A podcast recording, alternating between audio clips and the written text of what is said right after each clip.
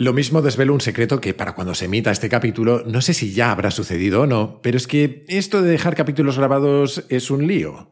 Especialmente cuando, por muy cuadriculado que uno sea, hay cosas que no controla, como el nacimiento de su hija. Para cuando se emita este capítulo, tal vez haya sido padre ya, o tal vez no, no lo sé seguro. Estará ahí ahí la cosa. Pero bueno, tampoco era tanto secreto que en la comunidad Kaizen ya lo había anunciado hace tiempo. En cualquier caso, ese es uno de los motivos por los que he tardado en repetir este formato de preguntas y respuestas, porque quería acumular unas cuantas para dejar al menos un par de capítulos de este tipo grabados antes de mi baja de paternidad. En este, además, empieza a suceder una cosa muy chula. Hay oyentes respondiendo a otros oyentes y aportando mucho a las respuestas que yo mismo di en su día. Y es que, aunque yo tenga el morro suficiente como para aventurarme a responder casi cualquier pregunta, eso no significa que tenga buenas respuestas a todas. Así que te animo a participar enviando tus propias preguntas o respuestas en forma de nota de audio de WhatsApp al 683-172-622 con el prefijo 34 delante si lo haces desde un número que no sea español. Las que lleguen durante mi baja, eso sí, tendrán que esperar a que vuelva. Pero, como decía Terminator, volveré. Dicen que una de las cosas que más sufre uno en esto de la paternidad es lo poco que se duerme. Yo aún no lo sé. Es más, estoy cargando las pilas todo lo que puedo estos días por si acaso. Aunque debo decir que afronto el tema con bastante optimismo, porque no sé si dormiré muchas horas, pero sé que dormiré muy bien, gracias a Morfeo, que no es solo el patrocinador del capítulo de hoy, sino que son los fabricantes de dos de los colchones que tenemos en casa y son una pasada. Ya te he dicho muchas veces que soy muy fan de Morfeo, una empresa española que fabrica y vende los mejores colchones online. Te envían tu colchón a casa en 24 horas y tienes 100 noches para probarlo, que son un montón de noches, y si por algún motivo no te gusta, lo recogen en tu casa y te devuelven el dinero. Siempre me hace ilusión recomendar Morfeo porque, bromas y cuñas publicitarias aparte, creo de verdad que el descanso es fundamental en nuestra vida, para nuestro rendimiento, para nuestra salud mental, para tomar mejores decisiones y para casi cualquier cosa en realidad.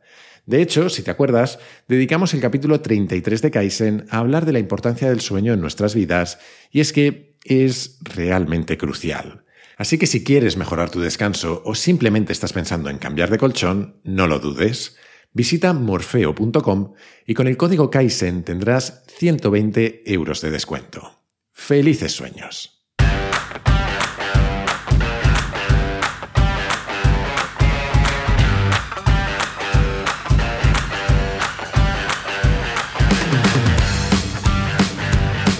Soy Jaime Rodríguez de Santiago y esto es Kaizen, el podcast para mentes inquietas en el que te acerco a personas, a ideas y a técnicas fascinantes de las que aprender cada día.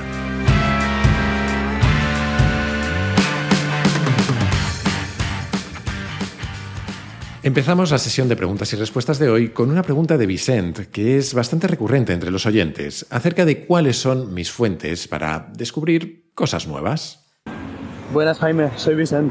Tengo 20 años y llevo escuchando desde que tengo 18 y me gusta mucho tu podcast, me gusta mucho el contenido que haces y creo que tanto yo como mucha gente nos preguntamos de dónde sacas toda la información que utilizas para cada podcast.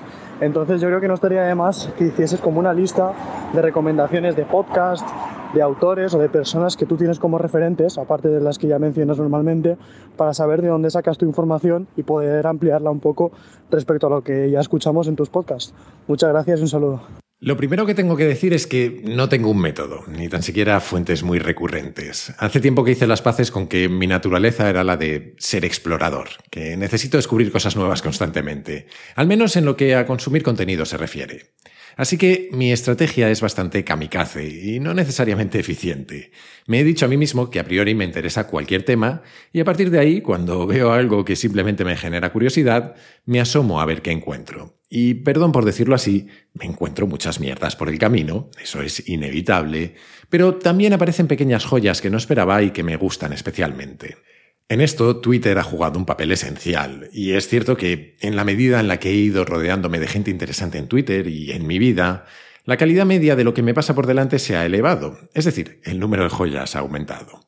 Por otro lado, en cuanto a libros, no tengo tampoco un patrón claro. Diría que mis tres fuentes principales para descubrir nuevos libros son los invitados de este podcast, las referencias de otros libros y, por supuesto, la comunidad Kaizen.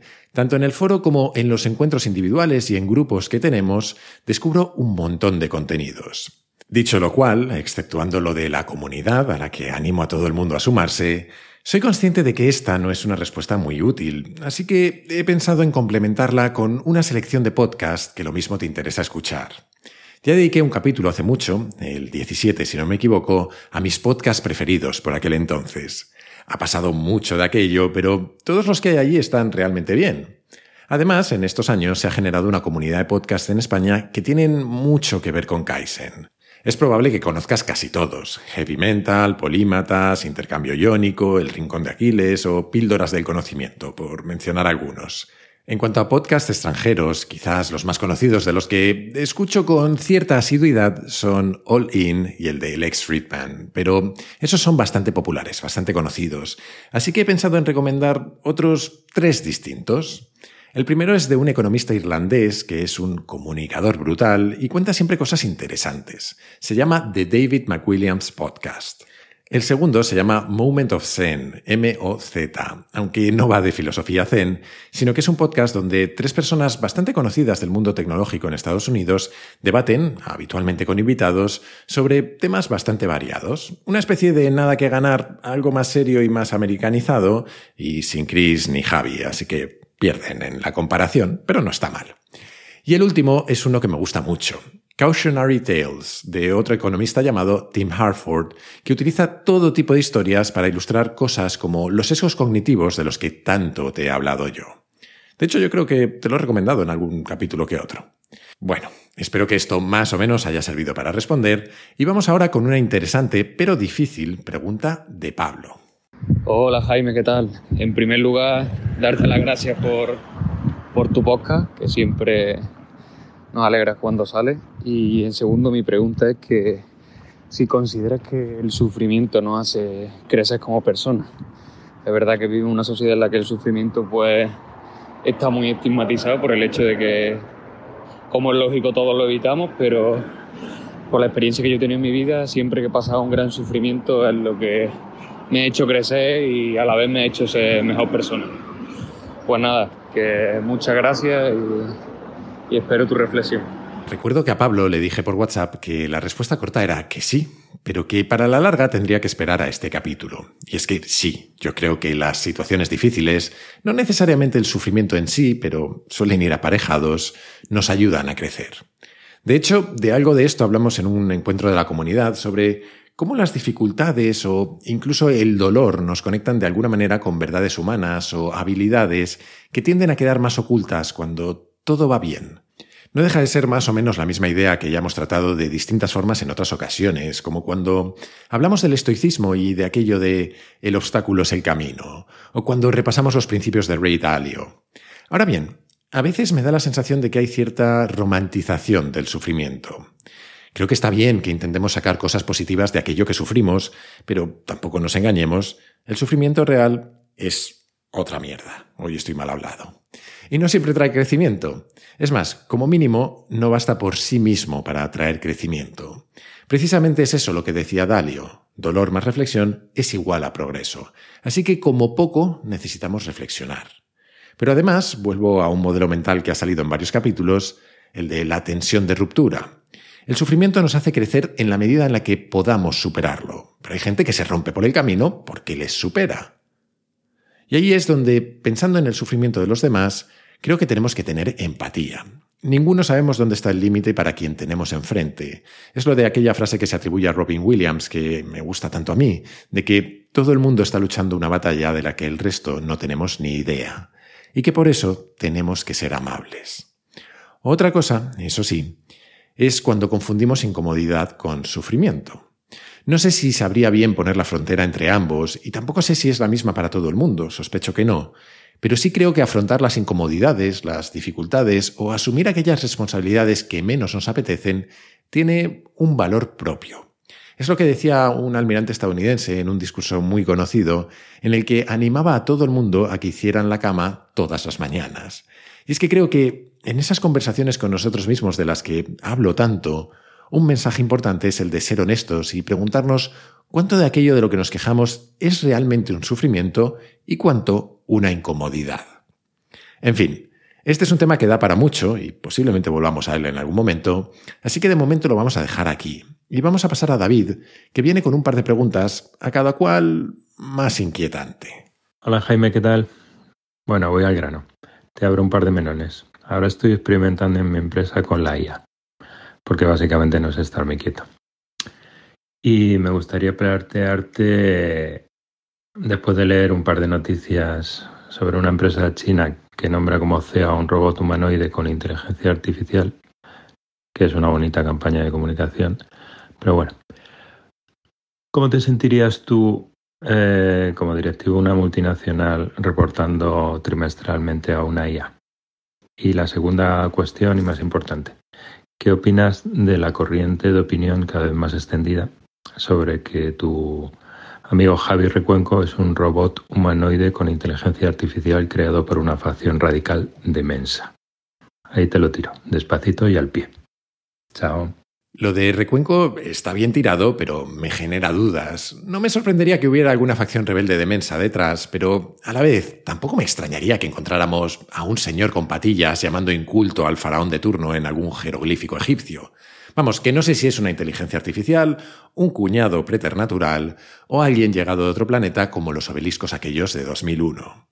Intenté un día que pasara la prueba esa que hacía Harrison Ford a los replicantes en Blade Runner, pero se me escapó hábilmente.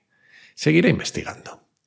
Y en cuanto a lo de reportar mis resultados a una inteligencia artificial, a ver, te recuerdo que llevo cuatro años trabajando para alemanes, no sé yo si hay mucha diferencia. Bromas aparte, déjame responderte tres ideas sueltas sobre este tema. La primera es que, salvo que toda la compañía esté compuesta por máquinas, una inteligencia artificial no creo que pueda ser un buen CEO, porque sí, estoy seguro de que podrá tomar buenas decisiones, pero sucederán dos cosas. Por un lado, alguien tendrá que revisar esas decisiones para asegurarse de que tienen cierto sentido, que no ha habido un fallo extraño y le ha dado por vender la empresa por un euro o algo así. Hay, de hecho, un viejo documento de IBM que circula por ahí, creo que es de una presentación de 1979, en la que decían algo que traducido al español sería más o menos lo siguiente. Un ordenador no puede asumir las consecuencias. Por lo tanto, un ordenador no debe nunca tomar una decisión de gestión. Por otro lado, hay un factor esencial, un CEO no toma tantas decisiones, sino que toma algunas, pero sobre todo transmite una visión y unos criterios con los que el resto de la organización toma sus propias decisiones y avanza. Vamos, que no termino de imaginarme a un montón de gente siguiendo el liderazgo de una inteligencia artificial. Personalmente pienso, además, que la inteligencia artificial no viene a sustituirnos, sino a multiplicarnos. Por el camino, indudablemente van a desaparecer trabajos, y quiero pensar que se van a crear otros, pero creo que eso va a ser más a consecuencia de que, apoyándonos en inteligencias artificiales, podamos hacer mucho más cada uno de nosotros que de que vayan a sustituirnos uno por uno directamente. Lo de la inteligencia artificial ejerciendo de CEO me suena al tipo de cosas que suceden en un pico de lo que Gardner llama el hype cycle, algo así como el ciclo de sobreexpectación. Y es que cuando aparece una tecnología nueva, se suele seguir una evolución en la que al principio nadie cree en sus posibilidades, luego se disparan las elucubraciones de todo lo que vamos a poder hacer con ella, después nos decepcionamos porque nunca se alcanza todo eso que esperábamos, y finalmente la cosa se estabiliza en los casos de uso que más sentido tenían. De algo parecido a esto hablaremos cuando retomemos la miniserie sobre burbujas, si es que no lo hemos hecho cuando se publique este capítulo, que con esto de tenerlos grabados me lío. Venga, vamos a pasar a otro audio. En este caso de Javier, complementando una de mis respuestas del último capítulo de preguntas y respuestas. Hola Jaime, mi nombre es Javier. Hablando de la anterior preguntas y respuestas, en el que Manuel, que se dedicaba a las subastas, te hacía una pregunta, tú le respondías sobre la disonancia cognitiva y cómo las personas tendemos a atribuir lo que nos pasa a cuestiones externas. Hablabas que, si, que tú no eras psicólogo y que si alguien dedicado a la psicología podía añadir algo. Yo me dedico a la psicología, soy psicólogo y bueno, como buen psicólogo, ahora mismo realmente me hallo en mi tiempo libre, entre comillas, conduciendo de camino al trabajo en una disonancia cognitiva, porque sé que lo que estoy haciendo no está bien, que es mandar un audio mientras conduzco, pero creo que tengo las posibilidades de hacerlo y acabo haciéndolo, pese a ser consciente de ello. La disonancia cognitiva es, uno, es un tema súper, súper curioso y súper bonito y apasionante, y creo que lo dominas bastante bien. Me gustaría simplemente añadir un matiz a lo que hablabas de que las personas tendemos a atribuir las cosas que nos suceden a factores externos. Y es que yo me dedico en concreto a la psicología del deporte, un tema súper apasionante también, en el que la emoción, las frustraciones y el atribuir las cosas y, e intentar que el deportista entienda por qué le suceden las cosas es el pan de cada día. Y el deportista siempre tiende a achacar que las derrotas han sido porque no se la merecían, porque han tenido suerte a factores externos y las victorias las tienden a sacar a es que soy muy bueno y se me da muy bien mi deporte. Y eso explica un poco muy bien cómo funcionamos las personas. Siempre intentamos atribuir las cosas que nos pasan a algo. Cuando son malas, echamos balones fuera. Y es que el ser humano muchas veces no está capacitado para, para asimilar el dolor que supone el decir no he hecho algo bien. El problema cuál es? Es que atribuir que algo malo nos ha pasado por mala suerte no nos predispone a ningún cambio y solo hace que aumente la posibilidad de que se vuelva a repetir, entrando muchas veces en algo que también me apasiona, que es la profecía autocumplida. Y es que las personas tendemos a repetir aquello que solemos hacer por lo que creemos y las creencias que acabamos generando en los demás. Y se acaba generando un bucle en el que si no cortamos esa atribución externa de los fracasos o de las malas acciones, vamos a creer que nada depende de nosotros. Y es tan peligroso no encontrar un control en lo que depende de nosotros como pensar que podemos controlar todo, lo cual también es algo imposible. Y yo con deportistas me gusta hablar mucho de porcentajes, de inversiones, de cuánto eres capaz de dar de ti, aquello que depende de ti, qué porcentaje ocupa de todo el abanico de posibilidades y vamos a agotar todas esas posibilidades, vamos a hacer una inversión, aunque esa inversión no nos garantice un éxito. Pero sin esa inversión, ese éxito nunca va a estar. Para que aprendan a atribuir las cosas a factores internos, a que nos equivocamos, a que podemos hacer cosas mejor y que no vean eh, una, un vacío en aquello que no controlan, porque si no van a acabar siempre achacándolo a factores externos que le protegen pero no le hacen mejorar. La verdad es que tengo muy poco que añadir, más allá de un pequeño tirón de orejas a Javier por mandar audios al volante. No hagáis esas cosas. Dicho esto, gracias Javier por ampliar mi respuesta y por hablarnos de esa psicología del deporte. Has mencionado un tema que me apasiona y que he tocado de pasada creo que en más de una ocasión, y me parece que la última en el primer capítulo de los que voy a dedicar al diálogo interior, eso de las profecías autocumplidas de las que seguiremos hablando en próximos capítulos. Y precisamente sobre nuestro diálogo interior, pregunta Sergio. Eh, soy Sergio de Gran Canaria. Eh, me hago una pregunta que estoy seguro eh, quedarás satisfecho con tu respuesta. Eh, ¿Cómo de posible ves la creación de un manual de diálogo interno capaz de potenciar las habilidades de una persona, ya sea sociales, comunicativas, etcétera?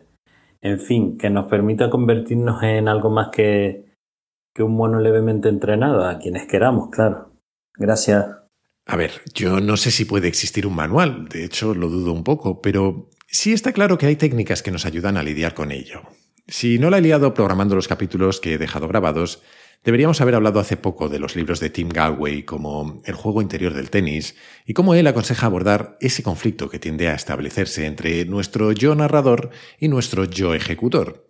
Pero no es la única forma de abordarlo. En el próximo capítulo de esa misma serie hablaremos de otro libro que ya mencioné y que alguien recomendó en un encuentro de la comunidad Kaizen, Chatter o Cháchara, de Ethan Cross. Puedes esperar a escucharlo o leértelo o ambas cosas, porque yo lo combinaré con otros temas y obviamente lo tendré que resumir. Y hablando de conversaciones, aunque en este caso con otras personas, Claudia nos plantea un ofrecimiento curioso. Hola Jaime, eh, primero, darte las gracias por los maravillosos momentos y el deleite que me produce escuchar los contenidos que nos propones. No tengo pegas con ninguno. El motivo de hablaros es eh, a raíz de Raúl y su propuesta de Tinder contra la soledad. Soy un verso libre, considero. Tengo una buena relación cordial con mi gente cercana y a la que aprecio y me aprecian, pero eh, me siento coja porque no tengo un interlocutor que siga mis ideas o mis inquietudes intelectuales. Es que estoy volviendo loco a los de mi alrededor en ese aspecto. Entonces, querría también conectar con alguien que, y descargar esas ideas o, ese masaje cerebral que, te trae una conversación nutritiva. Y recogiendo estas cosas, vivo en el campo y tengo un montón de leña que cortar. Se me ha ocurrido que igual puedo lanzarle como excusa esa leña, ese mayo, ese trabajo, ese campo, lo que sea, puede alguien recoger ese guante y que sea la excusa para conectar con personas. No sé qué os parecerá la idea. Ya me contaréis. Un fuerte abrazo. Ya le dije a Claudia que yo he cortado leña y es muy cansado, así que no sé yo si así planteada es una oferta muy atractiva, la verdad. Bromas aparte, su mensaje, eso sí, me da pie a responder a algo más general y que me preguntáis de vez en cuando. ¿Cómo encontrar personas con quienes hablar del tipo de temas que suelen salir en Kaizen? Me suena que de algo parecido tratamos en el primer preguntas y respuestas, creo. Y creo que no siempre es sencillo encontrar a gente que comparta nuestras inquietudes, o tal vez las conocemos, pero dependiendo del contexto, a veces no podemos tener con ellas ese tipo de conversaciones que nos gustaría. Y contra eso pienso que no hay mucha más solución que básicamente la que ha aplicado Claudia. Aunque la leña es opcional, eso sí, creo que el mejor remedio es generar entropía, exponernos y probar grupos de gente o contextos distintos hasta dar con otros con quienes resuenen nuestros intereses. Y a veces acertaremos y otras tendremos que seguir buscando. No voy a hacer publicidad otra vez de la comunidad Kaizen, pero creo que es un sitio estupendo en el que encontrar ese tipo de conversaciones. También sé, por ejemplo, de varios oyentes que a raíz del paso de Recuenco por aquí hicieron las pruebas de Mensa y entraron. Y por lo que me cuentan, hubo quien encontró lo que buscaba y también quien no. Lo mismo podríamos decir de foros online o de clubes de lectura o de macramé. Al final, si no tenemos cerca lo que necesitamos, nos toca movernos para buscarlo. Que por cierto, Claudia me sugería también entrevistar a alguien a quien yo admiro mucho y de quien he hablado varias veces, Rodrigo Cortés. Y esto es un ejemplo justo de lo que acabo de decir. Lamentablemente yo no lo conozco en persona, pero sirva esto de llamamiento por si algún oyente tiene acceso a él. Y si no, lo intentaremos por otras vías. Vámonos a por el siguiente audio, en este caso de otro Pablo, que trae una pregunta sobre cambio climático. Hola Jaime, ¿qué tal? Que primero enhorabuena por el programa, soy ahí un fiel seguidor tuyo desde el principio y también del otro programa que he montado, Nada que ganar.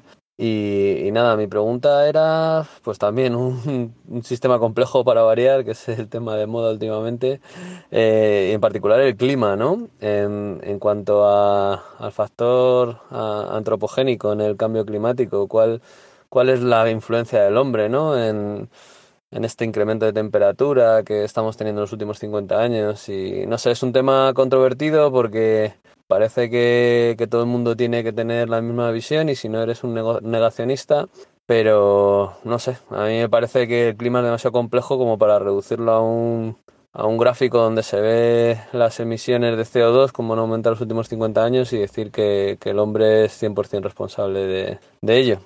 No sé, eh, me interesa tu, tu opinión, también la del compañero Recuenco y si lo puedes tratar en Kaizen o, en el otro programa, pues la verdad que tengo mucha curiosidad por saber vuestro punto de vista. Nada, un saludo y, enhorabuena, a seguir con ello. Iba a empezar respondiendo que yo sí soy de los que creen en el cambio climático, pero es una frase que cada día me gusta menos. Creo que es un error plantear la ciencia en términos de creencia. Esto no va de creer o no, sino de que haya evidencia suficiente. Y en el caso tanto del cambio climático como del impacto humano en él mismo, Pienso que la hay. Creo que va más allá de una gráfica de CO2, la verdad. De hecho, a los límites planetarios le dediqué un capítulo, el 74, y allí expuse más o menos mi postura.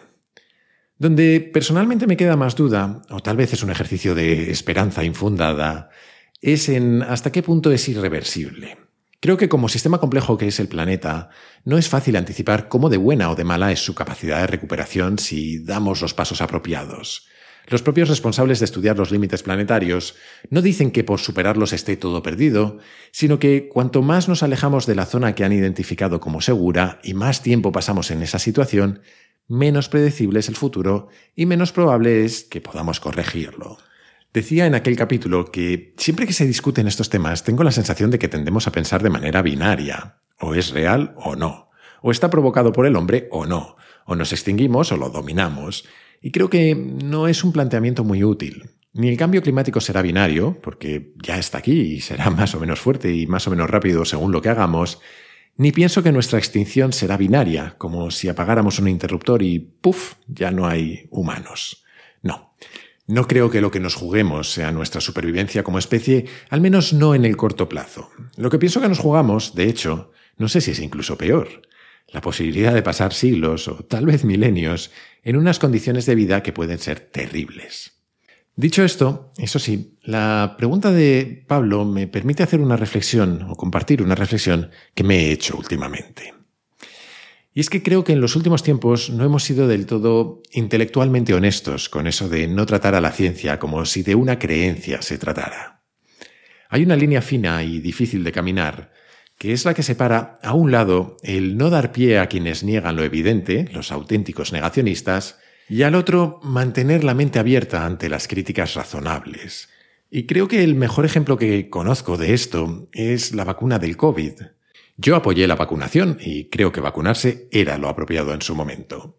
Pero reflexionando después, pienso que ante cualquier mínima crítica o duda sobre su eficacia, sus efectos secundarios, o sobre la conveniencia de obligar a todo el mundo a vacunarse, nos apresuramos todos, posiblemente yo también, a perseguir a los herejes en nombre de la ciencia, a meter en el mismo saco a quienes decían que el COVID era mentira, que quienes simplemente expresaban sus dudas razonables sobre las vacunas.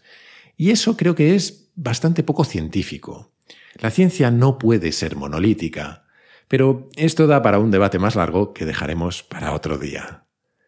Y vamos a ir encarando los últimos tres audios del capítulo de hoy, empezando por Jesús y por un tema que hemos tratado menos de lo que deberíamos.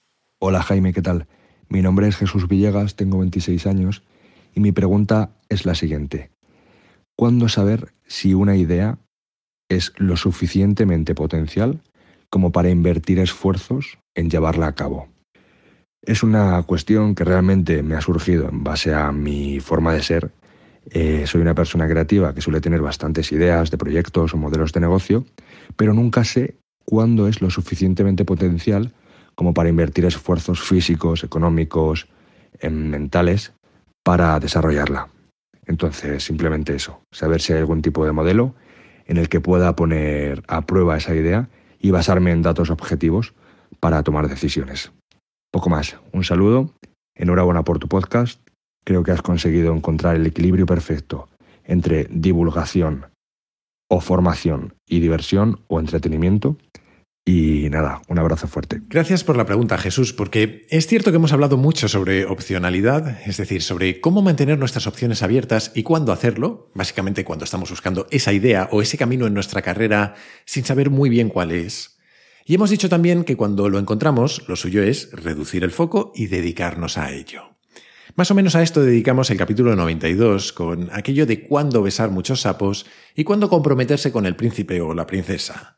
Pero es cierto que de lo que hemos hablado menos es de cómo saber si la idea merece la pena. Si el sapo que tenemos delante es príncipe o princesa, según los gustos de cada cual. Lo primero que voy a hacer es recomendar un programa de formación que montaron unos amigos míos y que está dedicado a desarrollar competencias emprendedoras. Esto no significa querer ser emprendedor, pero hay una serie de habilidades, como la de validar ideas, que son útiles para emprender y para muchas otras cosas. El programa se llama Business ADN y lo podéis encontrar simplemente buscándolo en Google o en las notas de este capítulo. Por mi parte, de forma más o menos resumida, te diré que para validar de verdad el potencial de una idea, creo que no hay mejor camino que la experimentación. Pero la experimentación requiere tiempo y esfuerzo y por eso suele ser recomendable antes empezar por la investigación. Vamos a usar una idea de negocio como ejemplo, aunque la forma de pensar creo que es extensible a muchas otras ideas. Si se te ocurre un producto que quieres vender, un buen plan para validarlo sería empezar escribiendo tus hipótesis en un documento. Después podrías investigar cosas como si hay gente que ya lo haga, o si hay quien consume cosas similares, cómo de grande es ese mercado, si los precios están en línea con lo que pensabas cobrar, etc. Si en un primer análisis la cosa pinta bien, puedes plantearte hacer encuestas o pequeños experimentos. Por ejemplo, Puedes poner un anuncio en Google como si el producto existiera y ver cuánta gente pincha en él o quiere comprarlo. Y luego puedes empezar con pequeñas pruebas reales, puedes fabricar unas pocas unidades de lo que sea que quieres vender y así pruebas tus hipótesis sobre cuánto se tarda, cómo gestionarías los envíos o el tipo de problemas que encontrarías por el camino. En cada uno de esos pasos, la idea sería ir poniendo a prueba nuestras principales hipótesis, idealmente aquellas que, si se demuestran falsas, derriban toda la idea. Es eso que los estadounidenses suelen llamar fail fast, fracasa rápido. Porque el peor escenario es el que tú te estás temiendo, dedicar un montón de tiempo y energía a una idea para que al final nos demos cuenta de que no era la apropiada. Si te interesan estos temas, también puedes investigar metodologías ágiles. Claro, que hay ideas de todo tipo, y por eso pienso que no existe una única fórmula para evaluar el potencial de las cosas. ¿Cómo saber si esa persona con la que estás empezando a salir puede ser el amor de tu vida?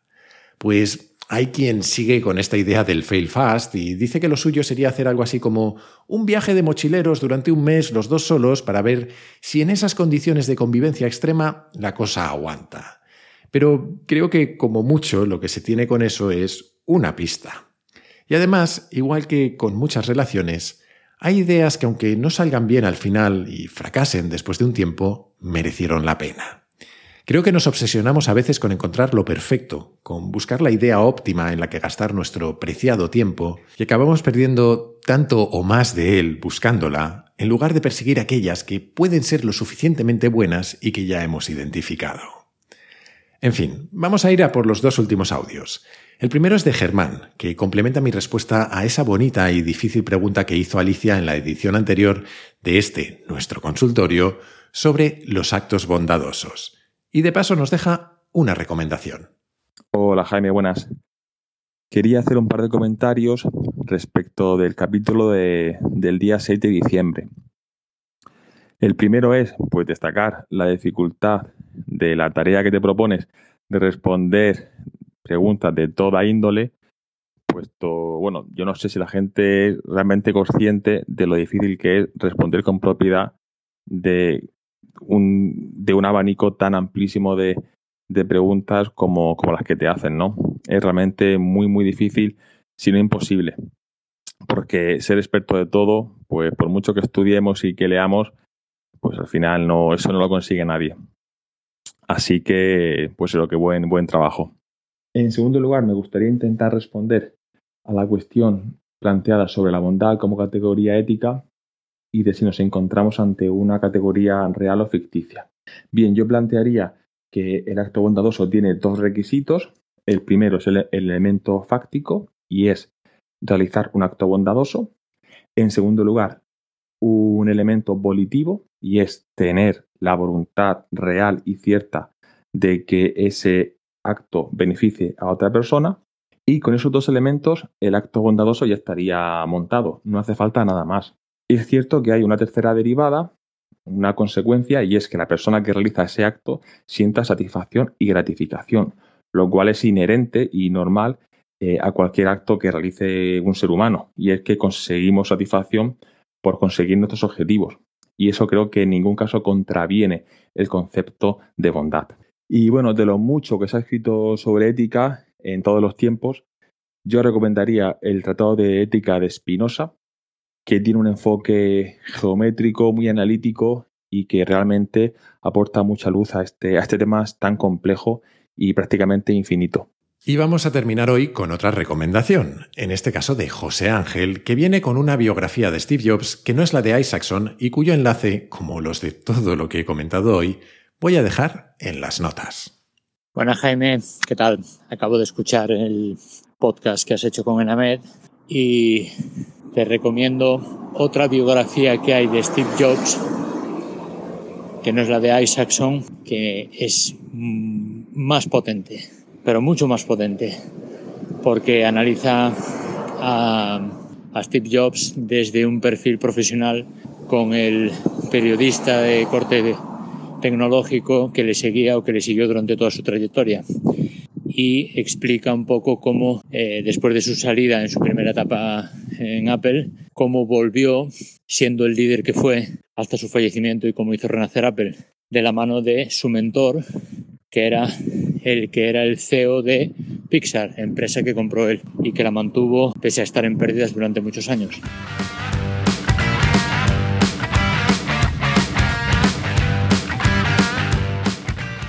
Este preguntas y respuestas. Espero que haya gustado. La semana que viene volveremos con otro tema, pero en un mes o así tocará nueva edición de preguntas y respuestas porque tengo muchas acumuladas. Mientras tanto, te animo como siempre a suscribirte y recomendar Kaizen en tu plataforma de podcast preferida, en YouTube, en redes sociales o como creo que es mejor, a tus amigos. Así me ayudas a que Kaizen siga creciendo. Además, si te gusta el podcast, puedes unirte a la comunidad Kaizen, una forma de apoyarlo económicamente, que yo lo agradezco mucho, y también de acceder a un foro en el que encontrarás a otros curiosos compulsivos, recomendaciones de cientos de libros y películas, tendrás acceso a contenidos exclusivos, a un feed sin publicidad, a sesiones de mentoría conmigo y a los encuentros digitales que hemos empezado a organizar esta temporada. Para hacerlo solo tienes que entrar en mi web, jaimerodriguezdesantiago.com y hacer clic en el banner rojo. Y desde esa misma web o desde mi Twitter, arroba jaime-rds, puedes hacerme llegar tus comentarios, tus sugerencias, lo que tú quieras. Siempre contesto, aunque a veces tarde un poco.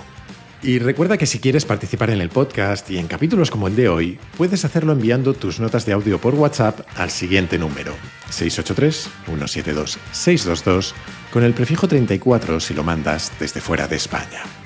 Y esto es todo por hoy. Como siempre, muchísimas gracias por estar ahí y hasta la próxima.